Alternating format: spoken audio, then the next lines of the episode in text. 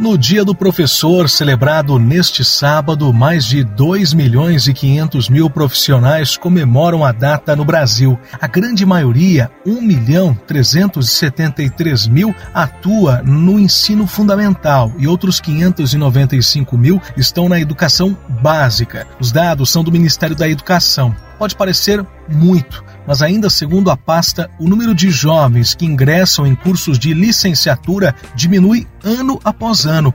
A queda na quantidade de docentes chega a 15% quando comparado o número total de profissionais de 2021 com 2017. E se há menos gente se licenciando, naturalmente há menos profissionais chegando capacitados ao mercado de trabalho. Para entender o que pode estar por trás desses números, o Repense Band News discute a evolução da profissão e os desafios ainda a serem percorridos pelos professores. Eu converso com a coordenadora de pedagogia da Universidade Positivo, doutora em Educação Valéria Brasil, e com o pró-reitor de Desenvolvimento Educacional da PUC Paraná, Erickson Sávio. Eu sou Leonardo Gomes e já estamos no ar. Repense Band News FM. Bem, professores, essa tendência de redução no número de docentes é fruto principalmente, eu diria até exclusivamente, da falta de valorização do profissional ou não é apenas isso? Existem outros fatores também? Bom, para responder a tua pergunta, eu acho que a gente tem que pensar no contexto econômico que o país enfrenta nos últimos anos e no papel do professor é, na função social do professor ao longo dos últimos, vamos pegar aí os últimos 10 anos, né? Nós temos, é, a partir de 2017, 2000, após 2015, um, um, monitoramento que é feito através do próprio observatório do PNE, que fiscaliza, acompanha, monitora, na verdade, os dados sobre a valorização dos professores e a gente percebe que, além da baixa procura nos cursos de licenciatura, que é um, um cair decorrente ao longo dos anos, a gente percebe também que uma falta de concurso público, de ampliação de vagas, de escolas. A pandemia interferiu muito nisso também, né? Mas não só é, no fechamento e na abertura de vagas, mas a gente percebe que o número de professores que se aposentam ou que deixam a profissão por algum motivo, a gente não vê nenhuma é, decorrência disso, políticas públicas ou outras iniciativas que possam reverter essa situação. Então, eu acredito que o número vem caindo por conta disso, né, do contexto econômico e de falta de iniciativas para reposição dos professores e até é, de abertura de novas frentes, né? A gente sabe que tem uma necessidade aí que é concreta das escolas, né? Muitos alunos é, para poucos professores. Professor Erickson, por favor. É, tem uma, um dado interessante, a Unesco publicou aí agora esse ano que a gente tem um déficit aí para os próximos anos de quase 60 milhões de professores no mundo, sobretudo na África, né? Talvez a região mais afetada. O SEMESP, recentemente, que é uma entidade de instituições de ensino superior do, do Brasil, é, publicou que a gente até 2040 vai ter um déficit de cerca de 250 mil professores. Então, é, é, interessante que a gente vive, de uma certa maneira, uma crise de empregabilidade. Olha só que paradoxo, né? E, ao mesmo tempo, uma área que é tão importante, central para a sociedade, a gente está passando por um problema de falta de profissionais. Então, talvez esse possa ser um dos, dos grandes paradoxos aí da, da, da, da, economia liberal, do nosso tempo, o fato de que a gente tem uma área com alto índice de empregabilidade, que ela é central para o desenvolvimento da nação, para a formação de pessoas, né? mas que os jovens hoje não se interessam. Então, quando a gente vai perguntar para os professores, e tem várias pesquisas da Unesco também, do próprio Ministério da Educação, mais da metade dos professores não indicaria a profissão, a mesma profissão para os seus filhos. Isso revela um grau de insatisfação muito grande. É, pesquisa é, também entre a maior parte dos pais, né, cada 10 pais, apenas um indicaria a profissão para o seu filho. Então a gente tem um retrato que é muito interessante, que é o modo como o professor se vê na profissão, como a sociedade vê a, essa, essa profissão, né? O modo como ela valoriza do ponto de vista do discurso e o fato de como essa profissão é realmente ressignificada, valorizada na prática, na vida cotidiana e constante. A professora Valéria falou bem, assim, a gente tem vivido nos últimos anos uma escassez de concursos públicos, né? E a, e a própria carreira tem sido precarizada, sobretudo no ensino fundamental, no ensino médio, na educação básica, é, é, o professor tem vivido uma situação de instabilidade. Isso não aqui é apenas no estado do Paraná, mas em todo o Brasil. Então, é, sobre todos os, os, aspectos, a sociedade tem mandado um recado para o professor de que a carreira não é atraente. Agora, mais uma vez, aprofunda a nossa contradição. Ela não é atraente, ela é necessária, ela é fundamental, a gente não vai crescer, se desenvolver como nação, é, se nós não tivermos, enfim, profissionais os, extremamente bem formados, ocupando essa, é, essa função, exercendo o cargo de professor, bem remunerados, né? Então, eu diria que a gente tem um problema sério, que é a nossa sociedade como um todo adotar essa luta, né, essa luta de revalorização, de ressignificação social do papel do professor isso como um projeto de país, de desenvolvimento de país.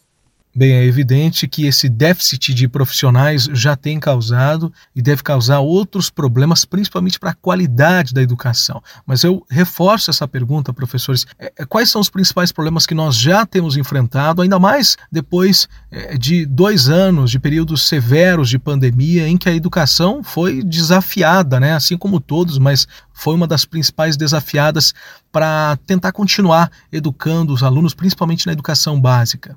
A pandemia ela trouxe uma, uma, uma necessidade do, do professor e de toda uma estrutura se, é, se reinventar.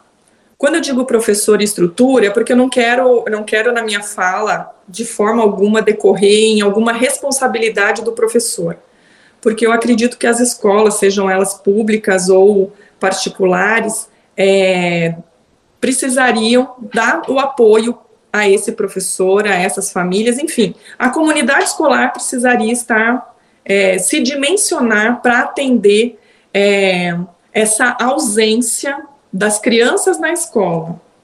Porque a gente também tem que corrigir a visão de que os professores não trabalharam na pandemia.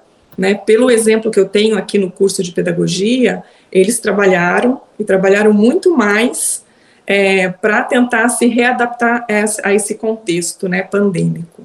Com o fim da pandemia, o que eu observo é que muitas escolas ainda estão lidando com as dificuldades que foram enfrentadas há dois anos atrás seja no processo de ensino-aprendizagem das crianças, seja é, no sentido de pertencimento dessas crianças à escola, seja na saúde mental das crianças, dos professores e das famílias. Parece que todo mundo começou o ano assim muito fragilizado pela situação vivida, e isso é claro que impacta no dia a dia das escolas de educação básica, seja da educação infantil, seja dos maiores do ensino é, fundamental. Né? Além desse enfrentamento e de todas essas dimensões, quando a gente fala do processo é, educativo, eu penso que a, a, superação dessas dificuldades que ainda estão sendo enfrentadas é, tragam, é, num primeiro momento, uma certa desesperança daquilo que o que, que nós vamos fazer, né? O que, como que por onde que a gente começa?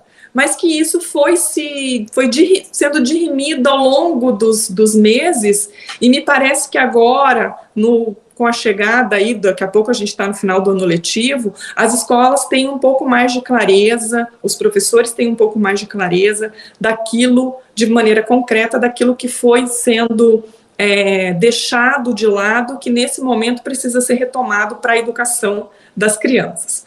Porém, veja só, contraditoriamente a esses números, é, que, que a gente apontou aqui de maneira geral, a gente percebe que os jovens eles não têm informações suficientes é, sobre a carreira de professor. Porque eu vejo no curso de pedagogia, os alunos que entram já desde o primeiro semestre, eles já estão é, fazendo o estágio remunerado. E talvez os outros cursos não ofereçam isso. Então, são estudantes que trabalham o dia todo, com grande dificuldade, né, de, de realizar o estágio, conciliar com a universidade, mas o curso é, oferece, de certa forma, uma estabilidade para que eles possam é, terminar, é, iniciar e concluir o curso, né? E também é, vejo uma procura grande nos cursos de pós-graduação dos professores que estão querendo entender como é que eu vou é, fazer com as minhas crianças agora, com os meus jovens, é, para atendê-los, para atender a comunidade, para não deixar nenhuma lacuna. Essa lacuna, ela é um, se a gente pode, pudesse mensurar essa lacuna, a gente tem que pensar que foram dois anos aí de adaptações, né? Adaptações, experimentando, de coisas que deram certo, de coisas que não deram certo. Então, a gente vai ainda levar, eu acredito que mais alguns anos para estabilizar, seja a, a situação é, das crianças no que diz respeito ao processo de ensino-aprendizagem, seja no acesso desses jovens aos cursos de licenciatura e aos professores que já, já, já atuam na, na área pro, em programas de pós-graduação. Professor? Tá legal. Eu queria pegar um gancho do que a professora Valéria falou e a gente falar da pandemia. Acho que a, pandemia marcou, né? Marcou todo mundo e todas as profissões e ela marcou os profissionais de saúde, sobretudo os profissionais de ensino, né? Então, eles nunca foram tão desafiados como durante a pandemia. E eu tenho falado frequentemente que a gente tem que cuidar com os estigmas da pandemia, né? A gente tem visto muito, ah, o profissional estudou na pandemia, o estudante durante a pandemia não foi alfabetizado, né? Ele não aprendeu direito. A gente tem que olhar o quanto as pessoas conseguiram se superar também durante a pandemia com todas as dificuldades, né? É, e eu acho isso muito importante que a gente também consiga olhar para, para esse período da pandemia, tanto para os aprendentes como para os professores, sem os estigmas negativos, sabe? E, eles deram uma prova de superação enorme.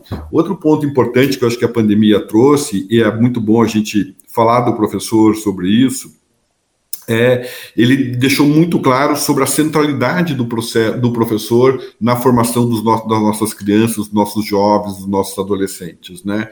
A gente tem falado muito, a professora Valéria acompanha isso também, todo mundo acompanha nos últimos anos, ah, hoje o conteúdo, a, informação está presente, está disseminada, todo mundo tem acesso, então o professor não detém mais a informação, né, não pertence mais a ele e tal, e a, e a gente é, entende que ainda os canais de informação são hoje mais variados, né?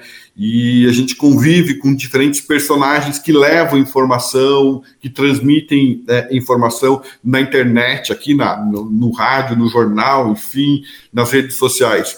Mas a gente descobriu na pandemia que transmitir informação é muito diferente do processo de ensinar.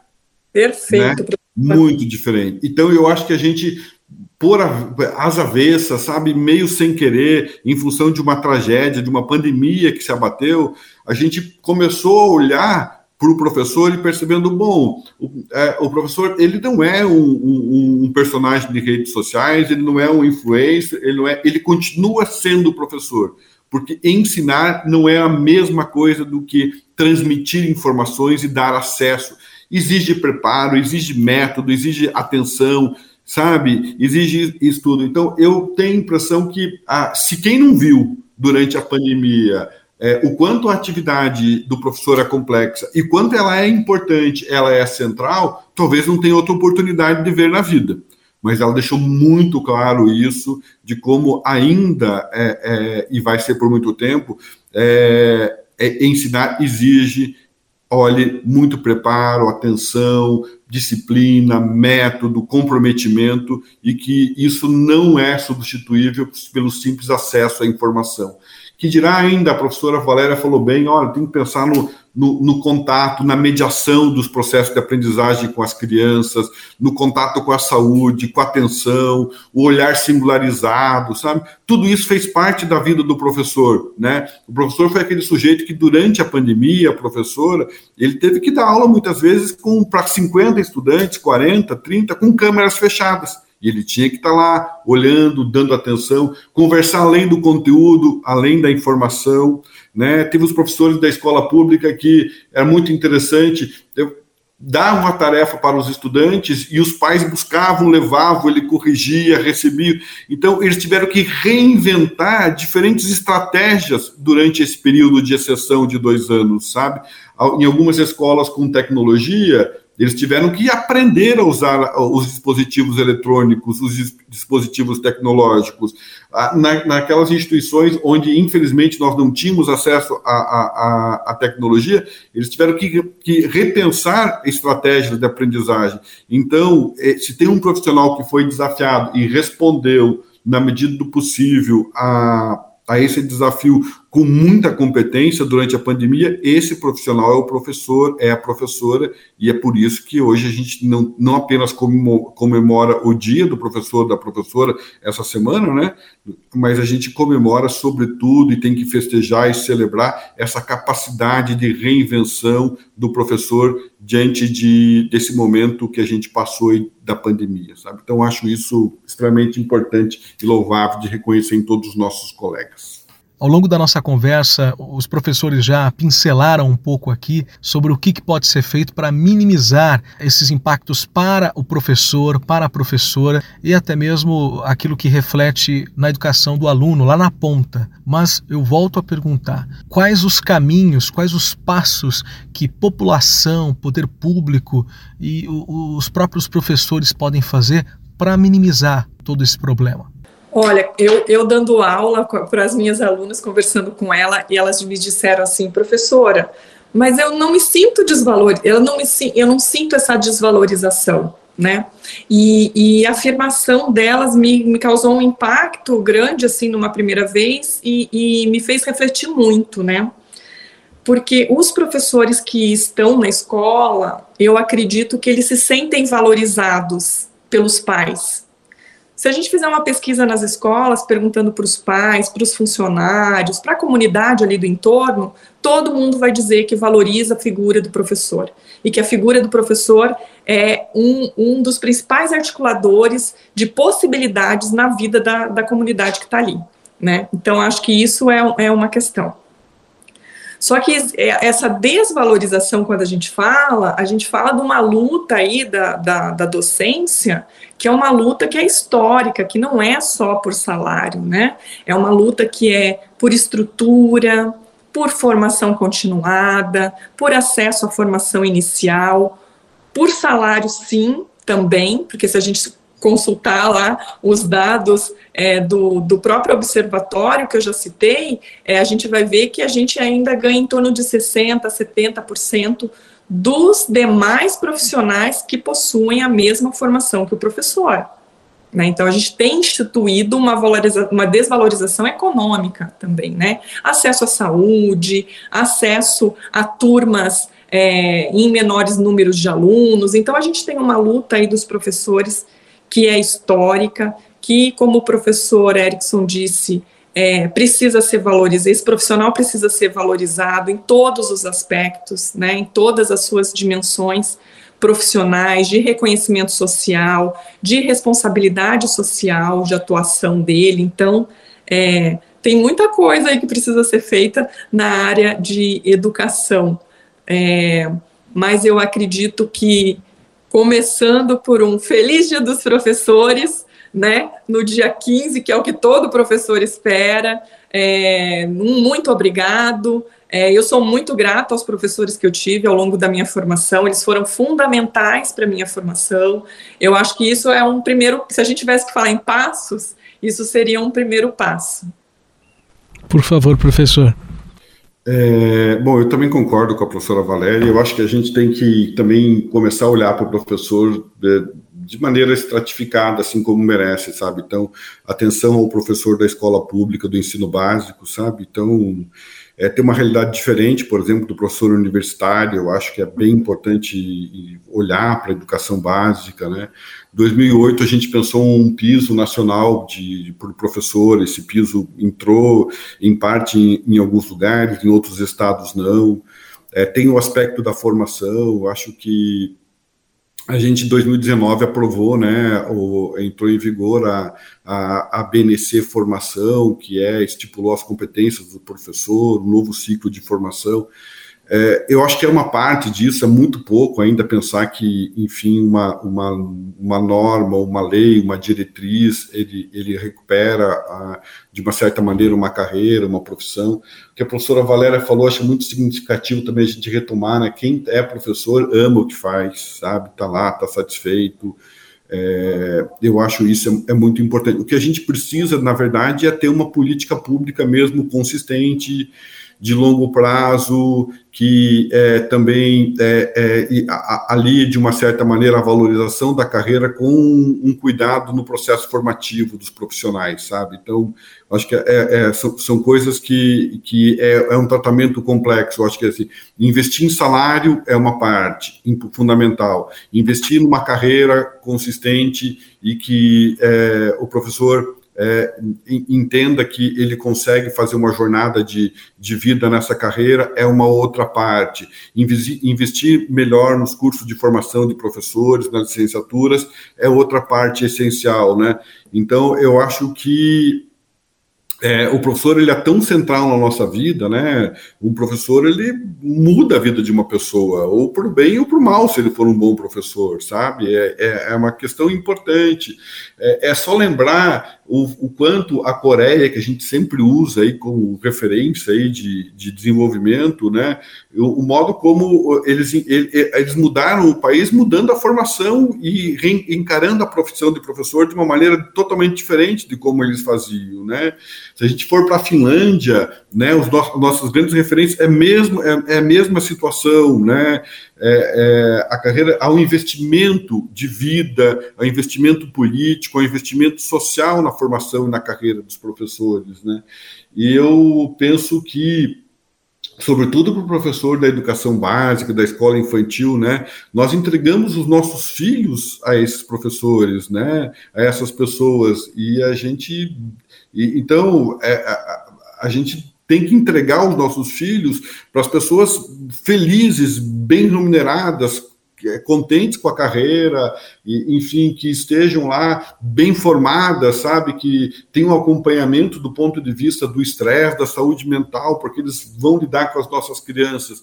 Então é uma estrutura muito complexa. Eu acho que tem um trabalho enorme como sociedade. Eu a gente está em ano de eleição e a gente, eu acompanhei, eu acompanhei muito é, essa discussão, e a gente não viu ninguém falar sobre os professores, ou se falaram foi muito superficialmente, tanto no, estado, no, em termos de governo, de campanhas estaduais, como federal, é, como, como a campanha federal. Então, assim, e, eu, e não tem candidato A ou B, assim, eles simplesmente ignoram o professor.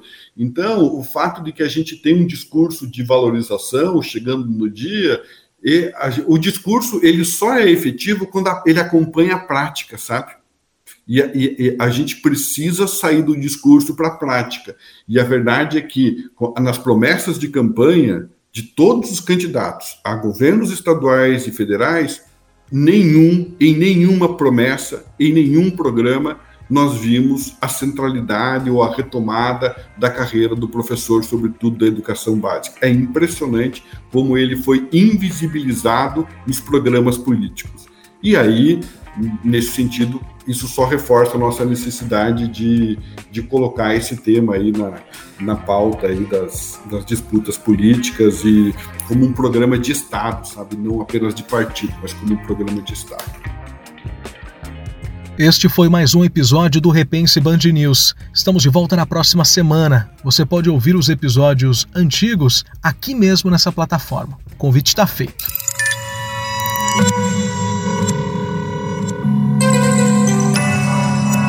Podcasts News FM.